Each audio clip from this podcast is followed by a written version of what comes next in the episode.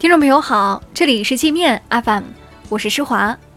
今天是六月二十六号，一起来听听新闻，让眼睛休息一下。首先，我们来关注国内方面的消息。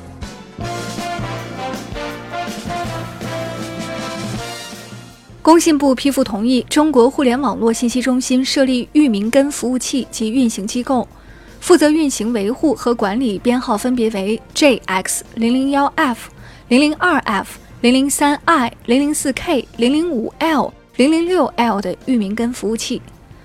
工信部要求该中心保证域名根服务器安全可靠运行，为用户提供安全方便的域名服务，保障服务质量，保护用户个人信息安全，维护国家利益和用户权益。中科院专家说，中国已有自己的域名根服务器，扩大规模有助于防范外国的网络攻击。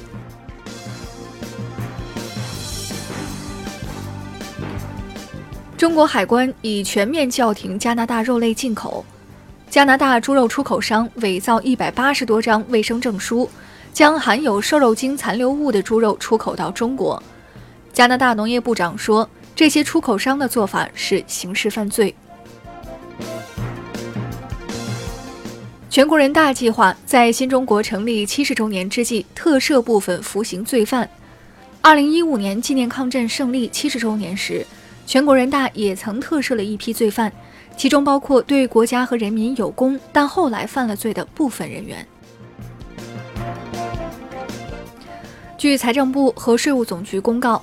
房屋产权所有人将房屋产权无偿赠与直系亲属或者承担直接抚养或赡养义务的抚养人或赡养人，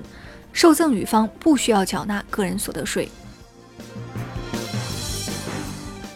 四部委共同启动企业信息联合核查系统，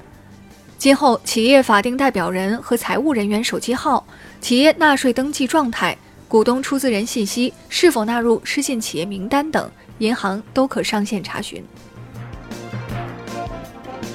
菲律宾、泰国、马来、马代等东南亚国家，以及巴西、墨西哥等拉美、非洲国家爆发登革热疫情。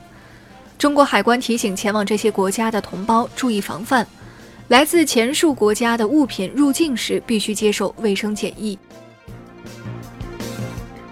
据北京一中院公告，易租宝案全国集资参与人信息核实登记工作将于七月二号启动。易租宝和芝麻金融集资参与者可前往户籍所在地或常住地设立的核实点登记，登记结果将作为按款发还的数据基础。如果不进行核实登记，产生不利后果将由集资参与人自行承担。上海生活垃圾管理条例将从下周一开始实施，单位不按规定分类投放垃圾，罚款五千到五万元；个人乱扔垃圾，罚款五十到两百元，游客也不例外。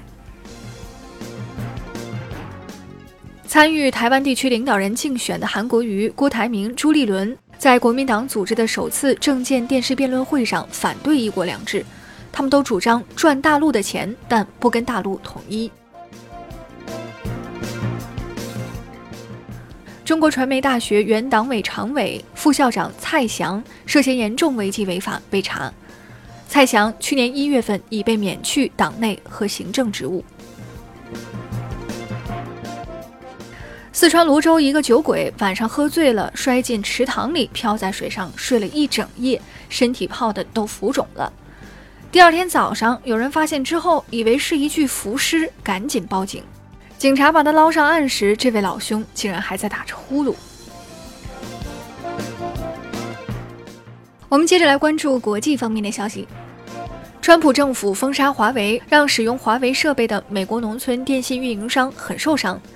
他们在重压之下被迫跟诺基亚和爱立信接触，试图更换设备，但发现这两家公司的产品价格比华为高出了一半。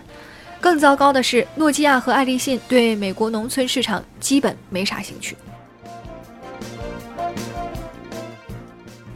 美国电脑存储芯片巨头美光科技已悄悄恢复了对华为的供货，受此影响，美光股价飙升百分之十一。美光 CEO 说。川普的禁令已让公司损失了两亿美元。彭博社说，英特尔也部分恢复了对华为的供货。川普和伊朗的嘴炮战争越打越大。在被伊朗总统鲁哈尼嘲讽是智障后，特朗普威胁称，如果伊朗敢动美国一根毫毛，就铲平伊朗。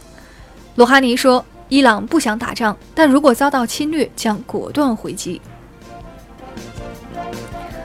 数百名印度人在新德里街头打出标语，谴责到访印度的美国国务卿蓬佩奥是帝国主义者和战争贩子。美国政府制裁印度经济和 IT 行业，激怒了印度人。英国政府强行向全国中小学生灌输同性恋观念，从明年九月份开始，全国二点五万所中小学都必须开设同性恋课程。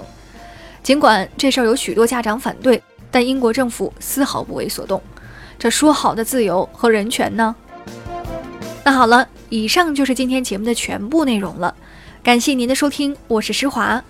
欢迎您下载界面 App，在首页点击试听，找到界面音频，更多精彩内容等着您收听。